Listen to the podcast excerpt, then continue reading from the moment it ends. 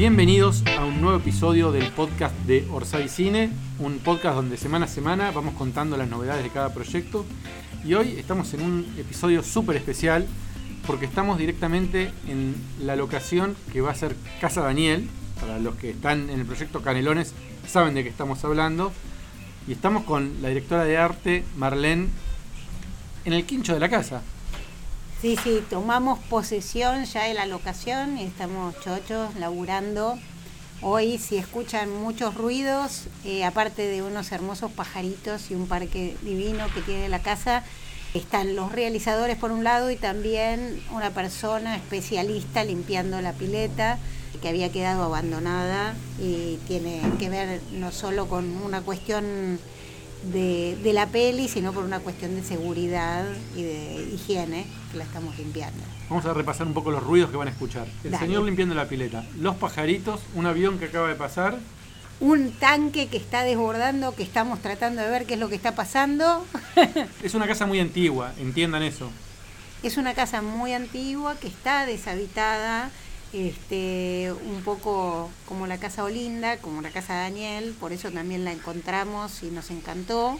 Y adentro puede ser que escuchen o no un poco de ruido de caladora o serruchos y estamos armando el living, un pasillo que da a los cuartos y pintando todo el lugar, empapelando.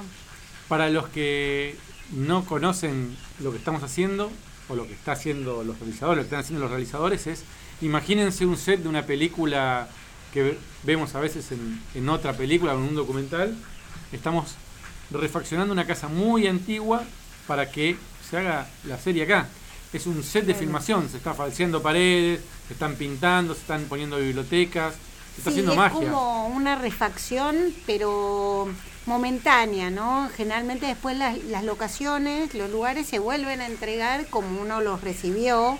Entonces hay como mucho de, como una cierta magia de imaginación. En un hall estamos armando un pasillo y entonces ponemos paredes falsas, reaprovechamos alguna puerta del lugar, cambiamos el color, como decía, ponemos empapelados.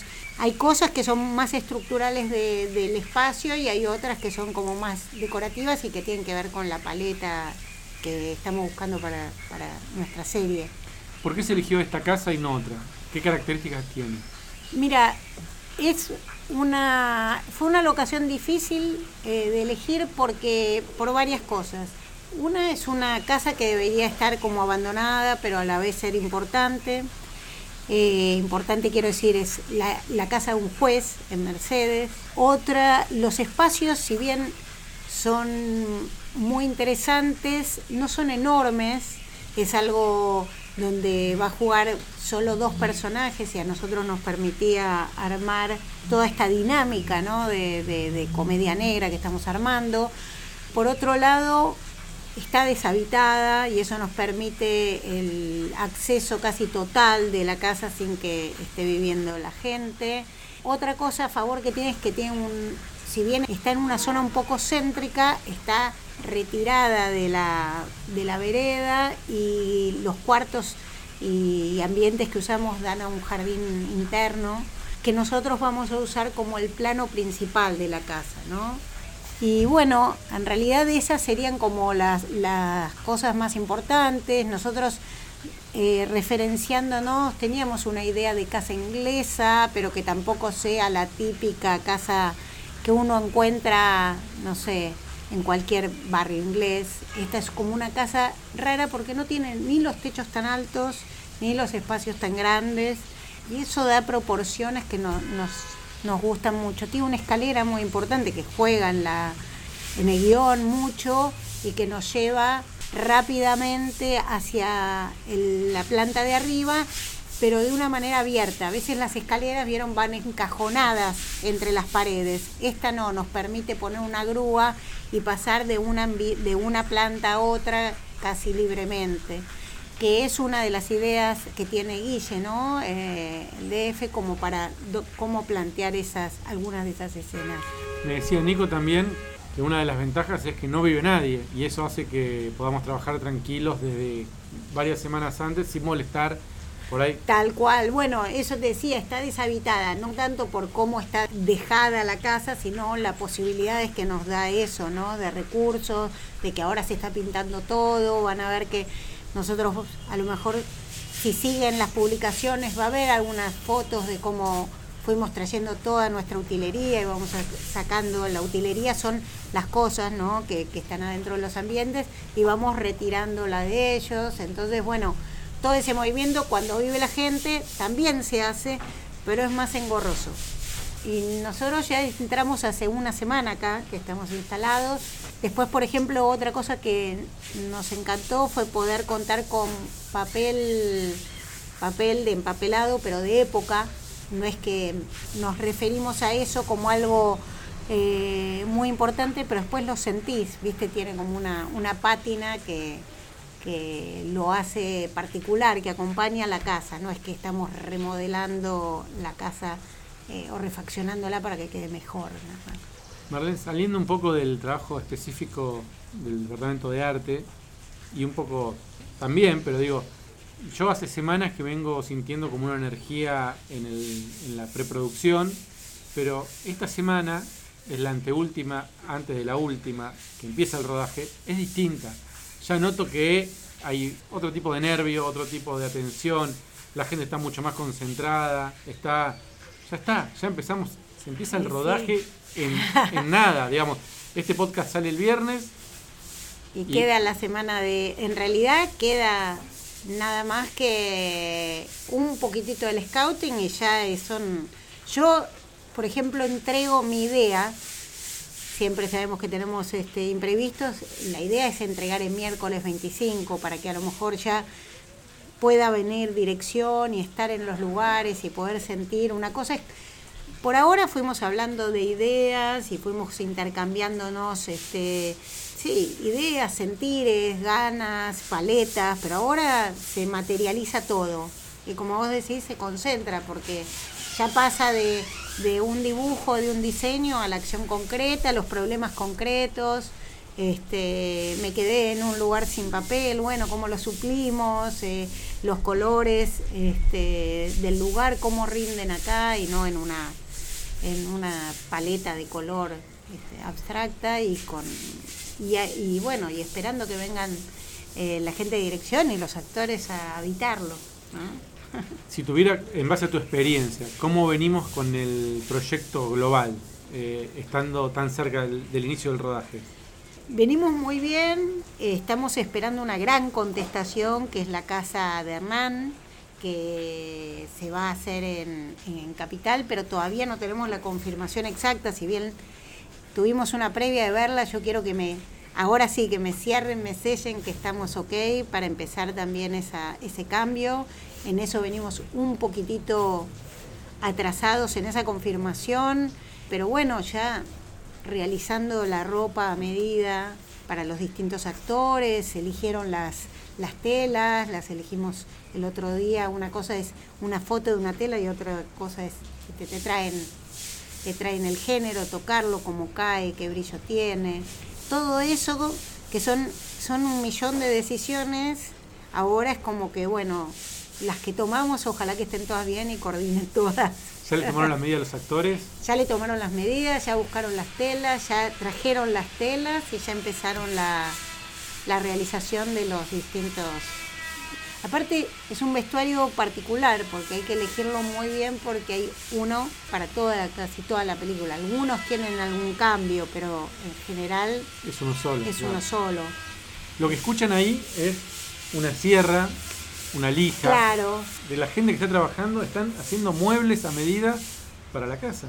Sí, estamos haciendo muebles, todo se hace a medida, es una casa rara, justo hoy decíamos porque es una casa, si bien antigua y todo, hay una simetría en todos los lugares, en todos los ambientes. Yo decía, bueno, me entregaron el dormitorio ya pintado y todo, nos falta el placar, que va a tener como un pequeño truco ese placar, porque lo vamos a hacer sobre ruedas para poder quitarlo y tener ese espacio para poner cámaras. Ahora están lijando las maderas y bueno, y hoy trajeron las bibliotecas, que son bibliotecas también hechas a medida y falsas. Abajo, ¿viste? Van a ah. tener sus... O sea, falsas en el sentido de que los espacios que no se usan, que son por ejemplo el bajo, ¿no? Donde uno, las puertitas donde eh, uno guarda las cosas, como no las vamos a abrir ni a cerrar, las dejamos marcadas nada más y le ponemos los cerrajes, pero no se hace. No tiene nada adentro. No, no La en magia del general- cine. Y sí, no se hace nada que no se vaya a, a usar realmente dramáticamente en la acción. Igual, digo, ¿qué se hace después con todos esos muebles? Bueno, depende, depende lo que diga un poco la, la producción, la productora. Algunos no tienen mucho sentido por esto que digo, porque están realizando, generalmente todo lo que son tapones y, y- paredes pertenecen al realizador. O sea, eh, es como una especie de comodato. Ellos los traen, los traen nuevos y todos, pero son, son, son ellos los que se los llevan. Si hay muebles hechos a medida y eso, muchas veces o vuelven al realizador o, o se adaptan a alguna otra cosa que necesitemos. También hay muebles, hay un montón de muebles que ya Claro, dejaron. los muebles que ya dejaron, la mayoría son de, de casas de antigüedades, donde nosotros hicimos lo que, lo que llamamos un alquiler de utilería, pero armamos como un bolsón, un paquete. O sea, en lugar de que sea el precio por cada una de las piezas, que nos saldría mucho más, elegimos todo lo que queremos y tratamos de llegar a- al mejor precio posible. Te voy a hacer una pregunta también basada en tu experiencia, que por ahí es un delirio mío, pero yo te lo voy a preguntar en base a mi poca experiencia. Es, ¿puede ser que en los proyectos audiovisuales todas estas dudas que surgen con locaciones, con el momento final, en el momento del rodaje se acomodan? Como que pasa algo mágico que las cosas salen, terminan saliendo. Sí, sí, es mágico, como vos dijiste. Para mí es mágico. El primer día de rodaje es algo sagrado, como que es un caos y a la vez es, che, estamos todos en este barco, es como que nos subimos al barco y ahí, bueno, todos vamos remando para el mismo lugar. Y, creo que esa energía que vos decís convoca un montón de buenos augurios o de soluciones. Y, también los que a lo mejor tenemos muchos años de hacer esto, lo bueno es que sabemos que siempre va a aparecer una solución y si no se soluciona en ese momento, a veces lo dejamos estar y aparecen las soluciones. Sabemos que las soluciones a veces se trabajan, no es que todo tiene que depender de una sola persona, a veces empezás a comentar un problema, ¿viste? Y alguien dice, ah, yo conozco, yo sé, yo tengo. Y otras veces se paran por cosas muy tontas. Voy a contar, o sea, cosas que nos pasan. De casualidad, por un tema logístico, se mandó un camión diferente al que se iba a mandar con algunas cosas de utilería. Y nada, a mí se me ocurrió preguntar cuánto tenía, o sea, si habían medido la caja del camión para ver si pasaba, porque digo, no es, es un portón que no es tan grande, es el de una casa, es una casa importante. Bueno, la cosa es que por pocos centímetros no entraba el camión.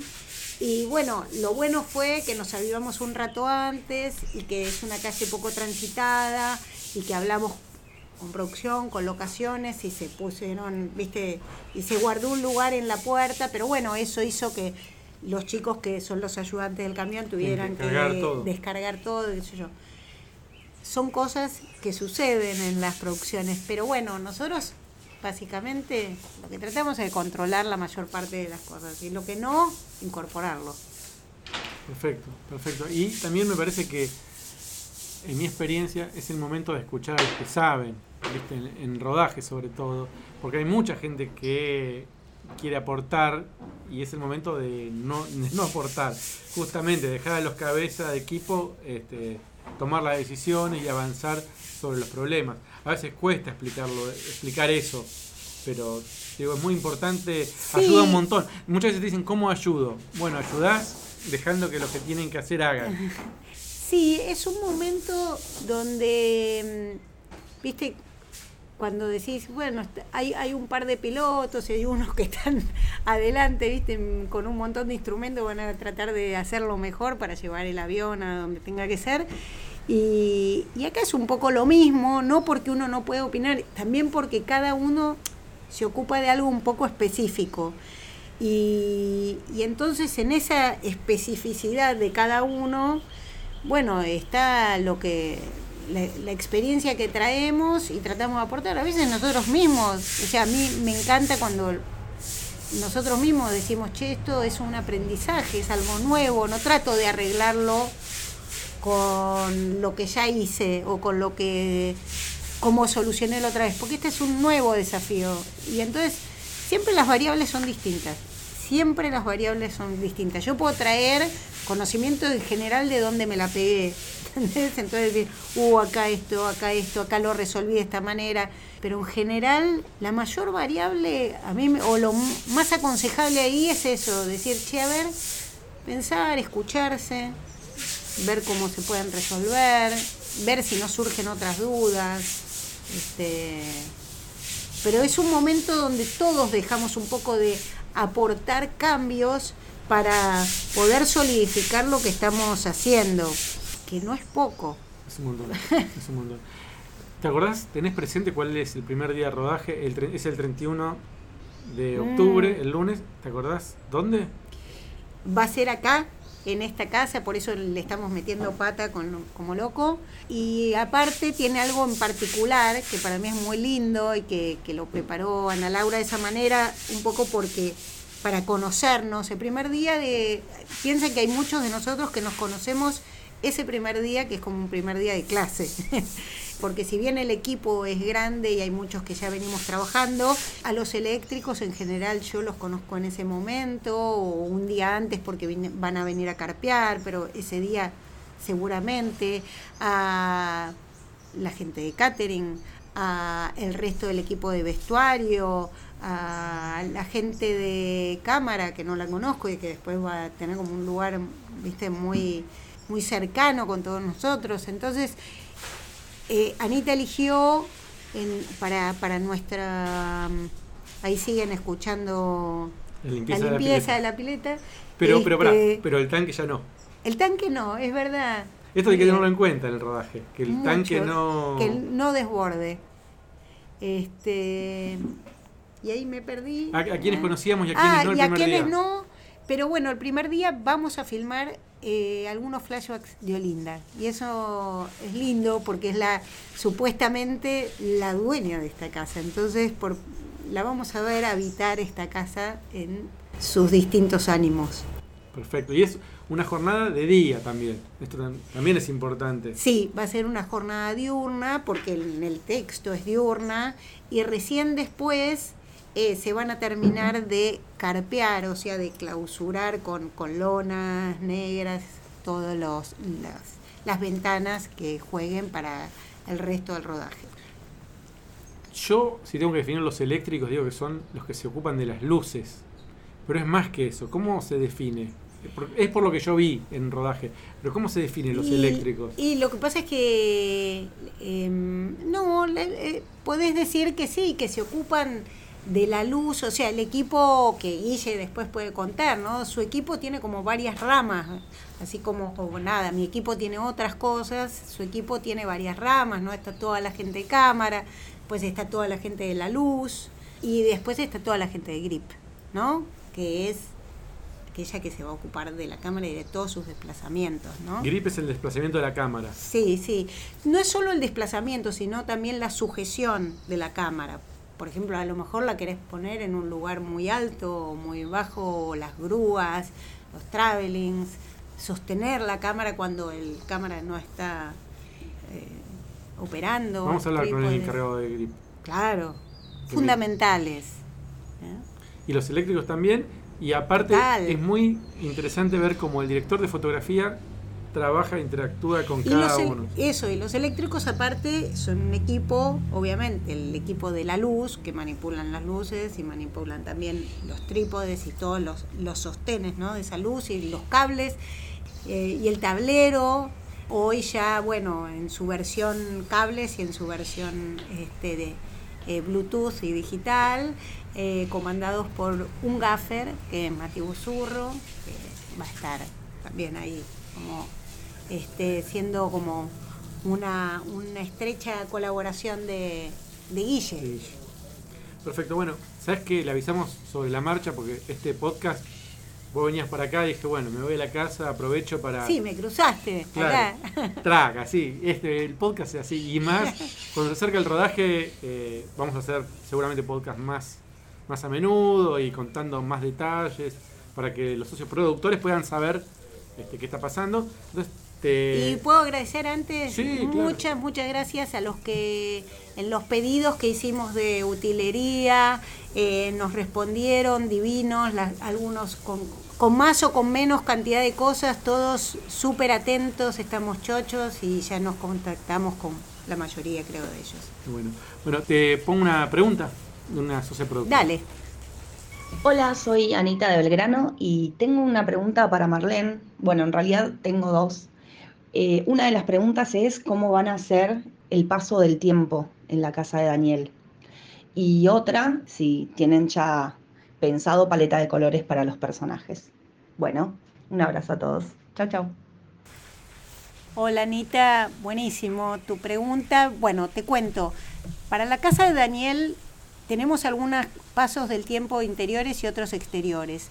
Mucho se va a dar a partir de la luz, y lo sombrío sobre todo, porque es algo que en realidad por el tipo de, personaje que es Olinda y lo que era el padre también de Daniel, no son, son tipos bastante tradicionales, eh, una mujer bastante sumisa, entonces eso a lo mejor se da a partir de poquitos objetos o unas flores marchitas. Después, en el crecimiento y el paso del tiempo en el jardín, la idea es que las adelfas crezcan en, ancho y no en alto, a lo mejor en la cantidad. Eh, básicamente va a pasar por, por eh, objetos puntuales que, vamos a cambiar. Y la luz, básicamente. ¿Y la paleta de colores de los ah, protagonistas? Ah, y la paleta de colores de los protagonistas ya está elegida. Hay unos una presentación hermosa que hicieron Flor y Andrea, eh, que son las vestuaristas, que seguramente las van a compartir prontamente y que tienen que ver y surgieron a partir de las cuestiones históricas ¿no? de, los personajes como, como Hernán y Chiri, reversionadas un poco y también aquello que, que va a ayudar a la historia y a los dentro de estos ambientes que son la casa de Daniel. Y para Daniel y para Chichita lo mismo, ¿no? A partir de, sobre todo el, el único que es ficcional así aparentemente de todo es Daniel y bueno, eh, se buscó este, una paleta que contraste un poco con el resto del ambiente, de los ambientes que ya van a ver. Perfecto yo no sé cómo están escuchando este podcast. Hay gente que escucha en Spotify o en alguna plataforma de podcast.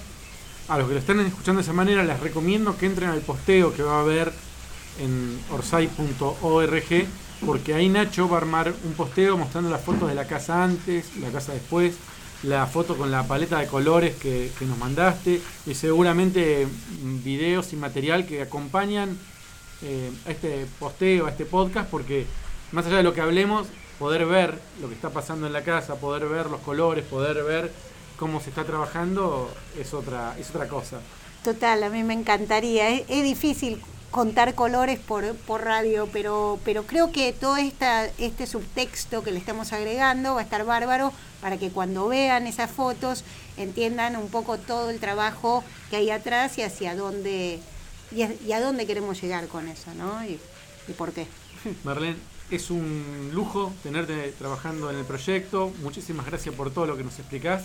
Si tienen preguntas para Marlene, pueden hacerlas en, este posteo también, en, la, en orsay.org. Eh, pueden mandarlas al WhatsApp de los socios productores para hacer preguntas. Y estamos en contacto y estaremos charlando durante el rodaje. Sí, vénganse, vénganse cuando quieran. Socios productores será hasta la próxima.